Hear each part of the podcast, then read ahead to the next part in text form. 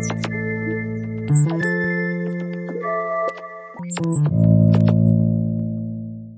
Ja, herzlich willkommen zu Episode 48 von Irgendwas mit Recht, der Podcast, in dem wir euch interessante juristische Berufsbilder vorstellen und wo wir auch mit interessanten Juristinnen und Juristen sprechen, sodass ihr motiviert seid für euer Jurastudium, für Dinge, die direkt damit zu tun haben, vielleicht aber auch für Dinge, die ein bisschen außerhalb des Studiums liegen. Und da spreche ich heute mit Julia und Lukas. Ich grüße euch. Hallo.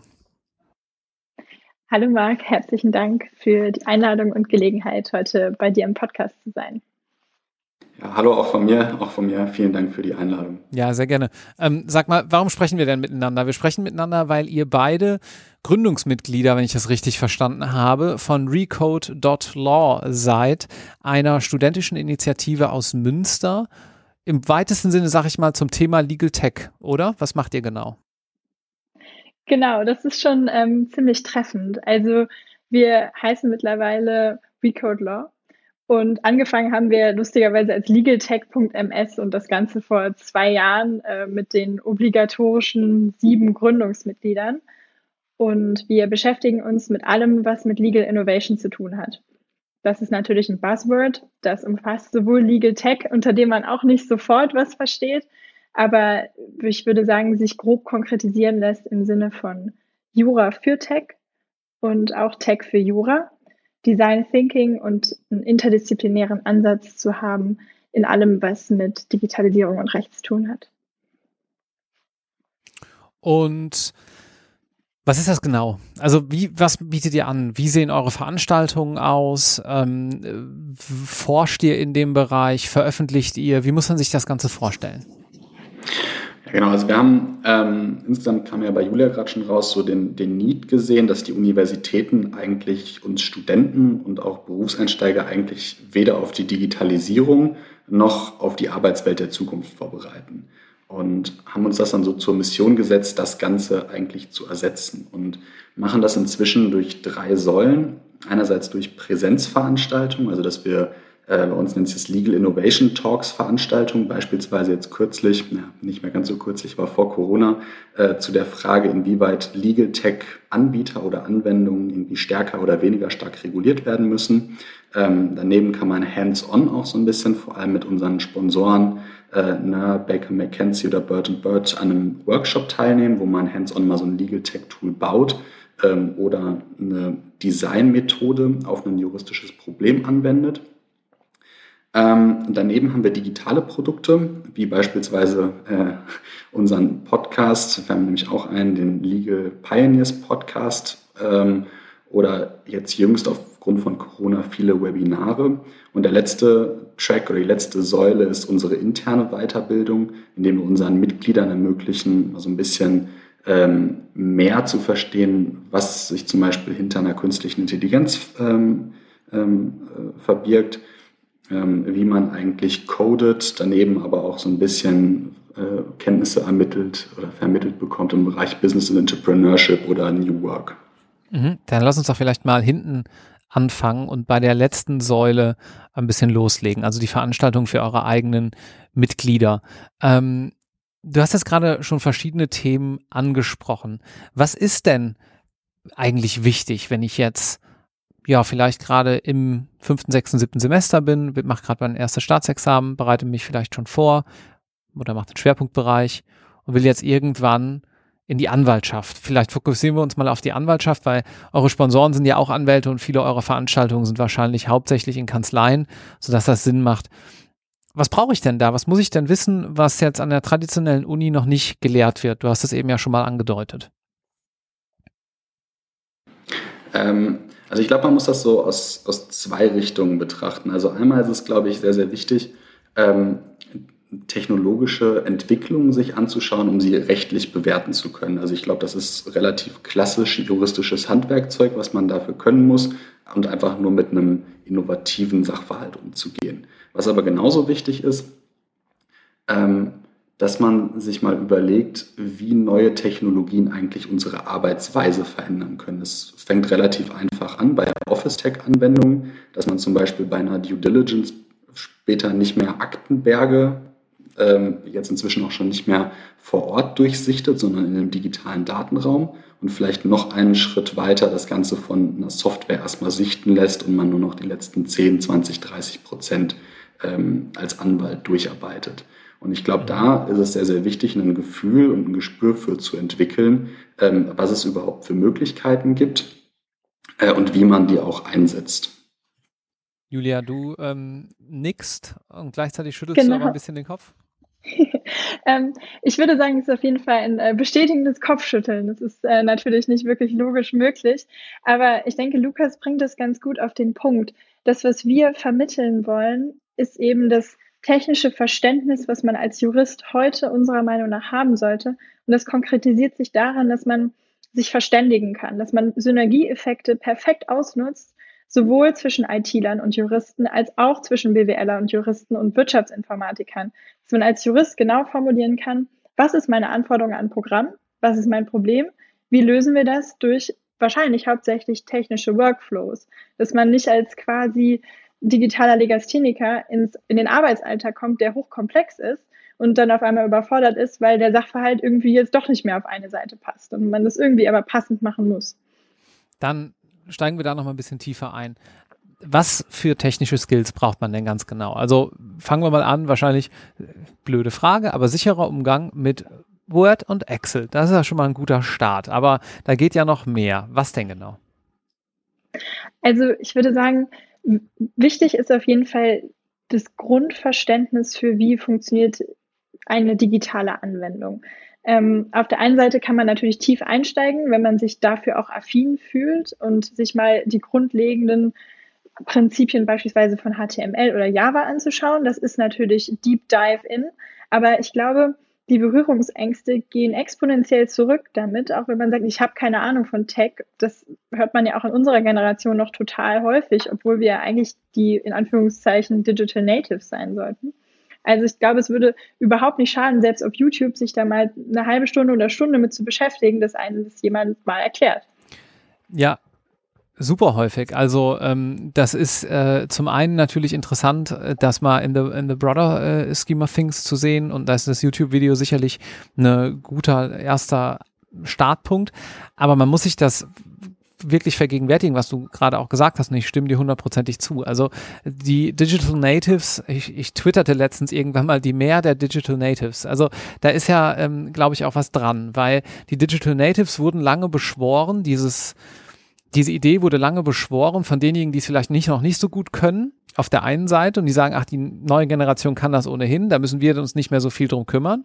Und zum anderen aber auch von der neuen Generation ähm, so ein bisschen, ja, ähm, wir kommen dahin und wir räumen alles auf. Aber tatsächlich wenn man sich mal Studien in dem Bereich anschaut, ist es um die Digitalkompetenz gar nicht so gut bestellt, weil wir sind eben gerade ja auch so trainiert und die Jüngeren äh, vielleicht sogar noch ein bisschen mehr, wer weiß, dass wir halt Instagram und Facebook äh, super bedienen können. Aber das sind eben auch Apps, die darauf ausgelegt sind, dass man sie sehr, sehr einfach und sehr, sehr gut bedienen kann. Das hat mit Programmieren und mit digitalen Kenntnissen noch relativ wenig zu tun, würde ich mal in den Raum stellen, oder? Was meint ihr? Definitiv. Ich würde da einmal kurz noch gerne einsteigen, um das vielleicht so ein bisschen plastischer noch zu machen. Auch ähm, wenn sich das jetzt sehr groß gesprochen anhört, aber definitiv Hand und Fuß hat in dem historischen Gefüge, in dem wir uns gerade befinden. Man tendiert ja irgendwie dazu, Geschichte rückblickend immer als super linear wahrzunehmen, dass man sagt, das hat sich aufgedrängt, dass das passieren musste. Und wenn man dann aber Zeitzeugenberichte oder Dokumente nachschaut, dann wird irgendwie klar, dass sich jeder so ein bisschen nebulös fortbewegt und gar nicht wusste, was da auf ihn zukommt. Das kann man auf ziemlich viele wichtige historische Ereignisse münzen. Und ich persönlich habe die Befürchtung oder auch die Freude, dass wir momentan an einem sehr, sehr deutlichen historischen Knotenpunkt sind, wo die Digitalisierung kommen wird, so oder so, aber die digitale Transformation, von der du gerade sprachst, die in der Gesellschaft stattfindet, und Jura ist ja auch streng genommen, was total an der, nah an der Gesellschaft dran ist, nicht wirklich stattfindet. Also es drängt sich eigentlich auf und man wird vielleicht in 20 Jahren sagen, ja, jetzt war es ja eigentlich total klar, dass man nicht mehr klarkommt, wenn man keinerlei digitales Verständnis hat. Aber die Menschen bewegen sich trotzdem nicht dahin, genauso wie die universitäre Lehre. Und ich denke, das kann wirklich jetzt ein sehr interessanter Punkt sein und da wollen wir ansetzen mit Record Law. Mhm. Lukas? Ja, ich glaube, da ähm, muss man noch, also ich stimme Julia da vollkommen zu. Ähm, ich glaube, was man nur noch mal hervorheben muss, dass ähm, wir jetzt auch nicht ähm, meinen, dass jeder Jurist programmieren können sollte. Also das sehen wir gar nicht, sondern ich glaube, es geht eher darum, dass man die Verständnismöglichkeit zwischen den verschiedenen Disziplinen hergestellt bekommt. Und dafür ist halt dieses Fingerspitzengefühl und auch so ein bisschen Interesse daran vor allem ähm, erforderlich und gar nicht, dass man jetzt selbst coden kommen, können muss, aber sonst äh, stimme ich da vollkommen zu. Das Ganze hängt ja auch mit Businessmodellen zusammen und mit der Frage, ähm, ist so eine Verbraucherrechtskanzlei beispielsweise, die durch Prozessautomatisierung, erstmal überhaupt durch ein bewusstes Prozessdesign. Also viele ähm, Kanzleien machen ja einfach mal so drauf los, haben vielleicht ein Template und dann kommt am Ende dabei ein Schriftsatz rum, äh, die, die durch diese Prozesse erstmal Synergien schafft. Und das ist sicherlich auch ein Teilbereich von Legal Tech. Das heißt, man muss auch dieses Business Model einer Kanzlei so ein bisschen verstehen und sich fragen, wo kommt eigentlich der Mandant her? Ist das ein Großmandant, der aufgrund eines Pitches, ähm, weil man da ausgewählt wird auf einem Panel, zu einem kommt oder sind das ganz, ganz viele Verbraucher, die wegen Google AdWords kommen. Ist das dann auch ein Teilbereich, mit dem ihr euch beschäftigt? Also so ein bisschen die Frage, wie funktioniert eigentlich das Unternehmen Kanzlei, wenn man das mal so formulieren will? Ähm, ich, ich würde sagen, ja. Also beispielsweise ähm, ist der Begriff Access to Justice bei dir schon so ein bisschen angeklungen, nämlich dass man ähm, durch neue Technologien neue Mandanten gewinnen kann. Bestes Beispiel ist jetzt zum Beispiel Flightride oder wenigermiete.de.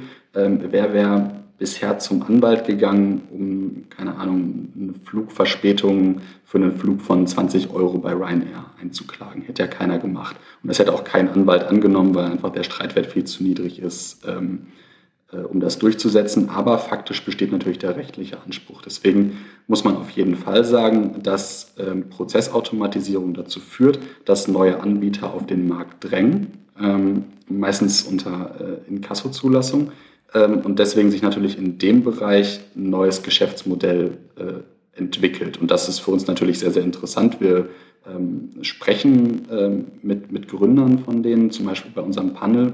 Genauso interessant ist aber natürlich, wie sich das Geschäftsmodell in, in größeren Einheiten äh, entwickelt, wie zum Beispiel Prozesse optimiert werden können. Also das, ähm, ich kenne das jetzt aus UK, ähm, da war ich jetzt im letzten halben Jahr für einen Forschungsaufenthalt und habe mich da auch mit relativ vielen Kanzleien auseinandergesetzt.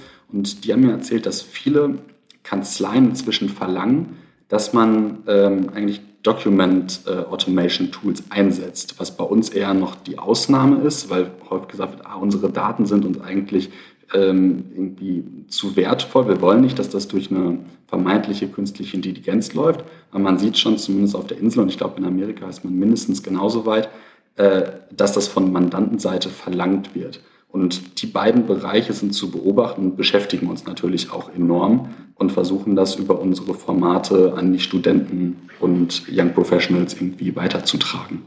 Ja, der Grund dafür ist ja vor allem auch ein gewisser Kostendruck. Also wenn man sich anschaut, ähm, dass es erstmal natürlich super viel Geld kostet, wenn das ein Computer einfach ma machen kann, klar. Zum anderen aber ja auch, gerade weil du UK ansprachst, unter welchem Druck der dortige Kanzleimarkt steht. Also zum einen gute Nachwuchsleute äh, heranzu führen an die Kanzlei, an den Kanzleialltag für sich zu gewinnen, aber auch dann während des laufenden Geschäfts. Also da gibt's ja ziemlich viele Wirtschaftskanzleien, die mittlerweile schon outsourcen und sagen, wir müssen gar nicht mehr den ganzen Staff in the City of London haben, äh, also mitten, äh, wo es auch teuer ist, sondern wir können vielleicht nach Bristol oder wohin auch immer äh, ein bisschen, ein bisschen outsourcen. Also das ist eben die Frage, ob das kommt. Ähm, interessanter Teilaspekt. Ähm, Julia, du hattest gerade noch einen Punkt dazu.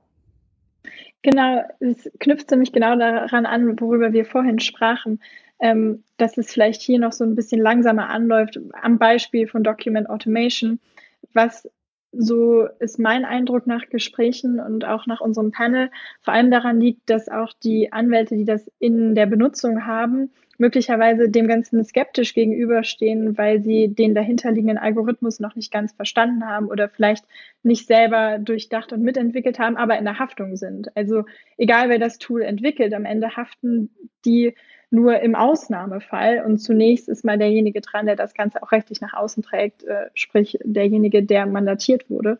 Und ich glaube, dafür sind eben diese Synergieeffekte und das Grundverständnis, von dem ich gerade sprach, wichtig, dass der Anwalt das Tool selbst entwickelt. Ist unwahrscheinlich, wenn nicht sogar unnötig, ähm, weil es dafür eben gute ITler gibt. Aber das Grundverständnis, um die Sympathie für das Tool zu entwickeln, ist, glaube ich, wichtig. Mhm. Und ähm, wie sieht das dann ganz praktisch aus? Also jetzt komme ich zu so einer Abendveranstaltung, bin jetzt vielleicht an der Uni Münster, wo ihr eure Homebase habt, möchte da gerne mal dran teilnehmen. Was macht ihr denn dann da? Genau, also erstmal wirst du natürlich herzlich begrüßt. Äh, wir waren zunächst in einer etwas kleineren Runde, würde ich sagen, wobei das für uns auch schon besonders war, dass auch unsere ersten Events wirklich super gut besucht waren und immer bis die letzten Reihen voll waren und Leute im Gang standen und wir uns da darüber sehr gefreut haben, weil das, glaube ich, im Zahn der Zeit ist das Thema, aber oft auch super interessante Veranstaltungen von anderen studentischen Initiativen irgendwie so ein bisschen unter den Tisch fallen und dann nicht gut besucht sind. Und zumeist äh, fängt es dann an mit irgendwie lockeren Gesprächen in einer lockeren Runde, auch wirklich auf Austausch ausgelegt. Wir verstehen uns auch als ein Netzwerk in der jeweiligen Stadt, wo wir aktiv sind, um Professionals und Studierende zusammenzubringen und die sich dann später auch im Austausch bleiben können, natürlich, um vielleicht auf neue Ideen gemeinsam zu kommen. Und zumeist beginnen dann die Vorträge oder Diskussionen. Und am Ende kommen wir nochmal zusammen, entweder für ein paar äh, Drinks oder natürlich Häppchen als begleitendes äh, Amuse-Bouche. Von daher, ja, so ist ungefähr immer der, der Standardablauf bei uns. Und du sagtest gerade in den Städten, in denen wir aktiv sind, macht ihr das nur in Münster oder seid ihr auch sonst wo? Ähm, also unsere Homebase, äh, hat Julia oder du gerade, glaube ich, gut gesagt, ist Münster, da wurden wir gegründet. Äh, wir verstehen uns aber eigentlich äh, als bundesweite Initiative und sind inzwischen auch bundesweit aktiv und es bilden sich ähm, bundesweit und sogar europaweit eigentlich strukturierte Teams, sodass wir ähm, jetzt nicht mehr nur noch auf den Standort Münster äh, beschränkt sind, sondern zumindest in der ganzen Bundesrepublik äh, zumindest fürs Thema ähm, Aufmerksamkeit schaffen können und auch Kenntnisse vermitteln können. Aufmerksamkeit schaffen müsste man ja wahrscheinlich auch beim Gesetzgeber, wenn ich mir das so überlege. Also ähm, Juristenausbildungsgesetz ist allen spätestens dann, wenn sie ähm, Examen ablegen, ein Begriff. Da steht erstmal von Legal Tech und überhaupt von digitalen Themen nicht drin. Da steht auch teilweise noch, die Aufsichtsarbeiten werden per Hand gefertigt, je nachdem, in welches man schaut. Müsste man da also nicht auch gewissermaßen politische Anstrengungen unternehmen und böse Zungen würden sagen Lobbyarbeit äh, betreiben. Man könnte sich ja auch sagen, für die gute Sache einsetzen, ähm, dass dahingehend der Gesetzgeber mal aktiv wird. Hat er das schon irgendwo auf der Agenda oder beobachtet man das noch zurückhaltend? Und dann ist die nächste Frage, ähm, nicht nur der Gesetzgeber, die Justizprüfungsämter müssten ja auch mitspielen. Also die führen zwar natürlich nur das aus, was der Gesetzgeber da in die Ausbildungsordnungen gießt, aber da bräuchte man ja wahrscheinlich doch eine gewisse, ja, einen gewissen Willen, ähm, diese digitalen Themen vielleicht sogar irgendwo anzuerkennen, zu fördern.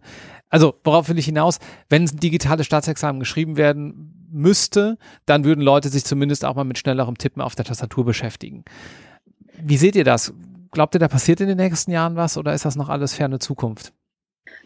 Also das geht ja in zwei Richtungen. Natürlich auf der einen Seite unsere Verpflichtung als neue Generation von Juristen, das gesetzgeberisch auch selber zu begleiten. Angenommen, man ginge in die Politik oder angenommen, man beschäftigt sich damit, um das anzutreiben. Und natürlich konkret jetzt auf deine Frage, wie weit sind wir vom digitalen Staatsexamen entfernt? Also meins ist jetzt nächsten Monat wahrscheinlich. Ähm, es ist auf jeden Fall sehr weit entfernt, aber die Sehenscheinentzündung winkt natürlich trotzdem.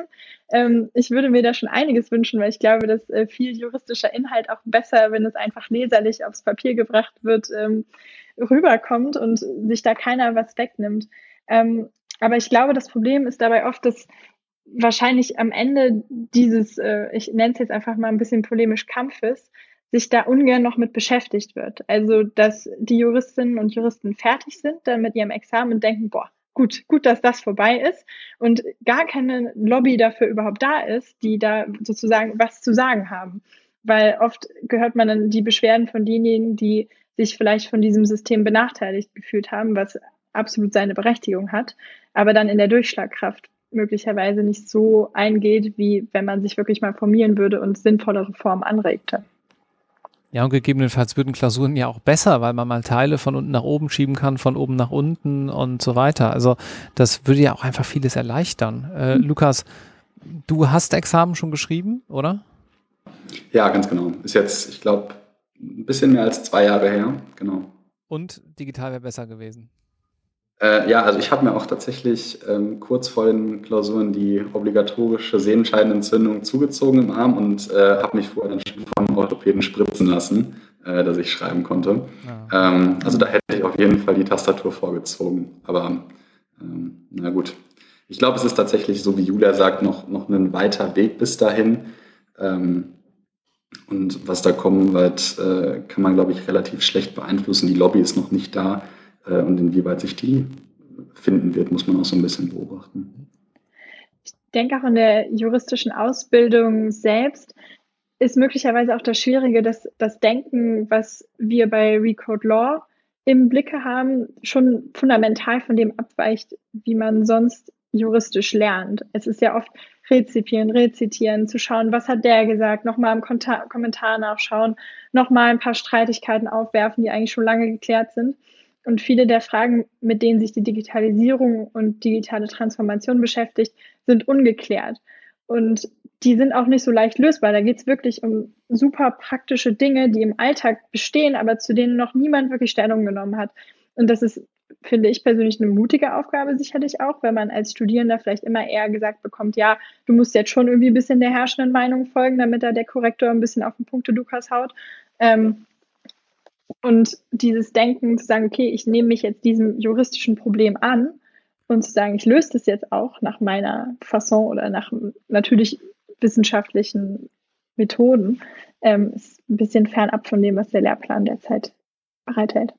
Ich, ähm, man muss vielleicht an dieser Stelle kurz dazu erläutern, äh, wir machen das Ganze hier gerade remote und wir haben nebenbei eine Videokonferenz laufen können und sehen. Ich musste gerade sehr, sehr schmunzeln, als du sagtest, der Korrektor auf den, wie hast du gesagt, Punkte, Lukas? das sind diese alten, ähm, äh, diese alten Standardfloskeln, die man so reinnimmt, wenn man zu viel beim Repetitor war oder irgendwo im ja. Uni-Examen, Unirep. Ja, ja, sehr schön. Aber zurück zum Inhalt. Ich finde den Punkt ja ganz spannend. Also, dass du sagst, es ist eine Mindset-Frage auch am Ende des Tages. Und ähm, da muss man einfach umdenken. Und es ist wichtig für alle, wenn ich richtig verstanden habe, aber es ist nicht trivial. Klar, logisch. Lukas, du wolltest noch was da hinzufügen? Ähm, ja, also passt jetzt nicht mehr so ganz, aber ich glaube tatsächlich, dass sich zumindest so von der rechtlichen Seite gar nicht so viel ändern müsste, so blöd das jetzt klingt in unserer Ausbildung. Ähm, denn viele Probleme oder Fragestellungen, die sich durch die Digitalisierung stellen, kann man, glaube ich, mit den grundlegenden ähm, juristischen Handwerkszeugen eigentlich lösen. Ähm, also auch häufig wird ja programmiert, ja, wir brauchen unbedingt neue Gesetze, um auf eine neue technische ähm, Neuerungen eingehen zu können. Aber häufig braucht man das gar nicht, sondern man kann eigentlich mit zum Beispiel einem äh, sehr, sehr alten BGB, noch was von unseren Gründervätern oder BGB-Gründervätern geschrieben wurde, sehr gut äh, argumentieren, inwieweit ein vermeintlich künstlicher äh, Intelligenzalgorithmus eigentlich eine verbindliche Erklärung für den, für den dahinterstehenden Menschen abgeben kann. Ähm, also ich glaube, die Fragestellungen kann man schon noch juristisch gut beantworten. Ähm, ich glaube, die Frage, die sich dann eher stellt, inwieweit die Umsetzung des Examens äh, irgendwie digitalisiert wird. Ja, das ist wahrscheinlich ähm, auch einfach ein Unterschied, ob man sich jetzt den Ablauf anguckt der Juristenausbildung oder ob man sozusagen inhaltlich ähm, Fragen sich anschaut. Also ich erinnere mich da zurück, ist auch ganz spannend, dieser Punkt des Inhaltlichen. Ähm, damals hat der BGH dann irgendwie ewig gebraucht, um mit dem Standard BGB AT äh, die eBay-Willenserklärung zu erläutern. Und was ist da jetzt und was nicht? Und wie ist das, wenn das wieder rausgenommen wird? Und wird da Bezug genommen auf die AGB oder nicht und so weiter? Mittlerweile ist man da, glaube ich, auch ein kleines bisschen weiter.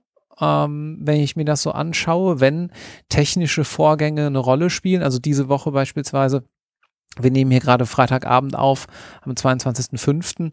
Ähm, diese Woche kam das BND-Urteil und ähm, diese Auslands-Auslandsüberwachung, ähm, das ist ja schon technisch auch gar nicht so äh, einfach, da zu verstehen, wann, wo, von wem Daten abgezwackt werden. Und jedenfalls, was man so aus den Medien mitkriegt und auch so aus den Pressemitteilungen, wenn man so ein bisschen das Urteil ähm, dann auch mal anliest, dann ähm, stellt man wahrscheinlich fest, dass sich da mit technischen Vorgängen ganz gut befasst wird.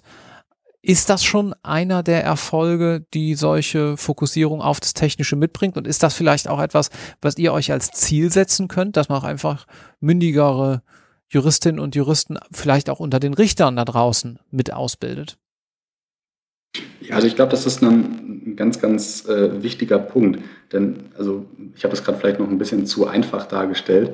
Äh, ja, natürlich kann man mit unserem Recht äh, darauf reagieren, beziehungsweise vielleicht einen technischen Sachverhalt irgendwie noch rechtlich einordnen oder rechtlich lösen. Aber man braucht halt das technische Verständnis. Und ich glaube, da fängt es an, ähm, dass man das auf jeden Fall vermittelt oder zumindest so eine Sensibilisierung dafür herstellt, dass man auch mal ein bisschen tiefer einsteigen möchte, wie zum Beispiel wirklich Daten generiert werden oder verarbeitet werden, damit man es im Anschluss auch juristisch sauber bewerten kann. Und ich glaube, das ist ganz, ganz wichtig, ähm, dass wir das herstellen. Wie du sagst, vielleicht sieht man schon eine gute Tendenz, aber ich glaube, da ist noch viel zu tun, dass das durch die breite Anwaltschaft, Richterschaft und alle juristischen Berufe ähm, deutlich verbreiteter wird, dass man äh, technisch zumindest so ein, so ein Grundlagenverständnis hat, worauf man dann aufbauen kann in speziellen Fällen.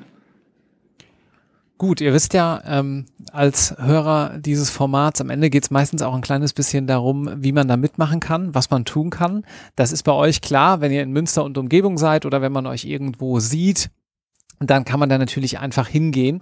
Ähm, da das aber, wenn ihr jetzt in Kiel diesen Podcast hört, nicht unbedingt möglich sein wird, ähm, machen wir es ein kleines bisschen anders. Ich würde von euch ganz gerne wissen, wem sollte man auf Social Media folgen, ähm, beziehungsweise welches Buch sollte man lesen, wen sollte man noch so kennen, wo kann man vielleicht auch einfach starten, wenn man sich mit dem Thema ähm, ja näher befassen möchte.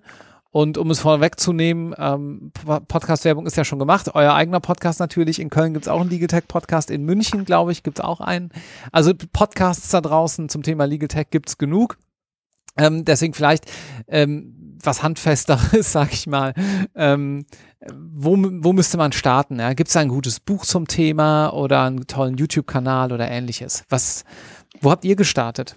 Also ich kann äh, den Kielern äh, unter deinen Hörern auf jeden Fall Erleichterung verschaffen. Und zwar ist unsere gesamte Vereinsarbeit komplett remote. Also es kommt überhaupt nicht darauf an, wo man ist, sondern es kommt nur darauf an, ob man Interesse und wenn möglich Affinität und vielleicht schon mal ein paar Skills, wo man die akquiriert, äh, dazu sagen wir gleich was, ähm, mitbringt. Und unsere gesamten, unsere Mitgliederversammlungen sind digital, unsere Webinare sind digital, viele Produkte sind digital und die Teams, von denen Lukas gerade sprach, ähm, die arbeiten global an diesen Projekten, die wir haben und wir arbeiten ausschließlich mit Notion und Slack. Das heißt, es gibt eigentlich nur noch digitale Gehirne bei Record Law. Ähm, deswegen ist die Mitarbeit von überall möglich.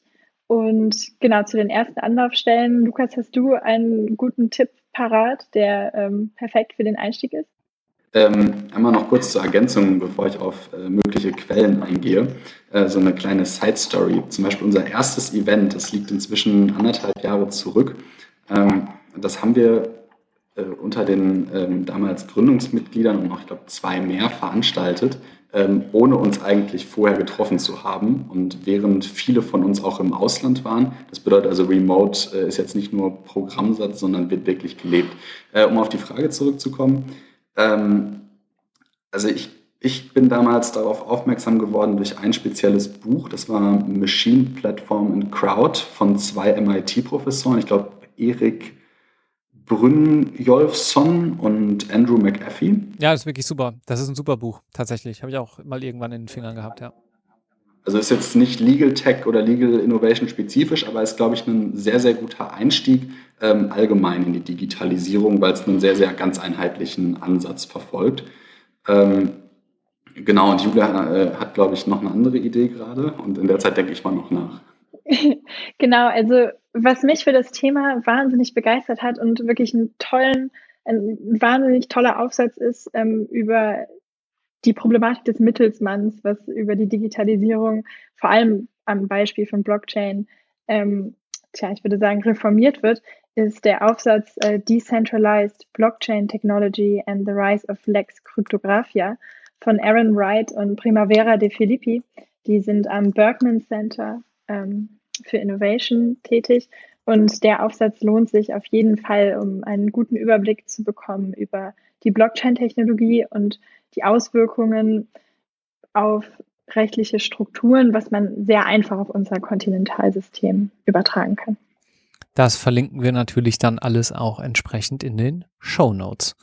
Ähm, habt ihr noch famous last words sozusagen für diese Podcast-Folge? Irgendwas, was ihr noch loswerden möchtet, was ihr den Hörern noch mit auf den Weg geben möchtet?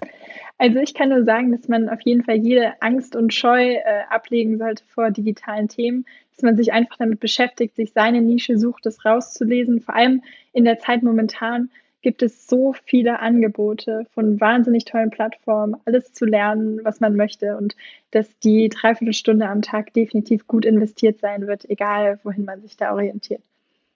Dem kann ich mich noch anschließen. Also ich glaube, der, der Credo sollte heißen anfangen, einfach starten, mal sich das erste YouTube-Video angucken zur Digitalisierung und sich dann einfach weiterarbeiten. Ich glaube, äh, so, so lernt man schon sehr, sehr viel. Ähm, genau, das ist so mein Ansatz und dann natürlich gerne ähm, auf Record Law oder ähnliche Initiativen zukommen äh, und da einfach mal so ein bisschen mehr drüber erfahren. Julia, Lukas, es war mir eine Freude. Es hat sehr viel Spaß gemacht mit euch. Ähm, ja, hoffentlich sieht man sich irgendwann nochmal in Persona, ähm, dann auch mit noch ein kleines bisschen besserer, ein kleines bisschen besserer Audioqualität. Ähm, wir arbeiten da alle hart dran, gerade dass es remote auch so gut wie möglich ist. Aber verzeiht uns, falls das gerade nicht ganz so trocken klingt, wie das klingt, wenn wir vor Ort aufnehmen. Aber vielleicht wird das ja auch wieder ein kleines bisschen besser. Macht's gut. Danke. Tschüss. Danke, tschüss.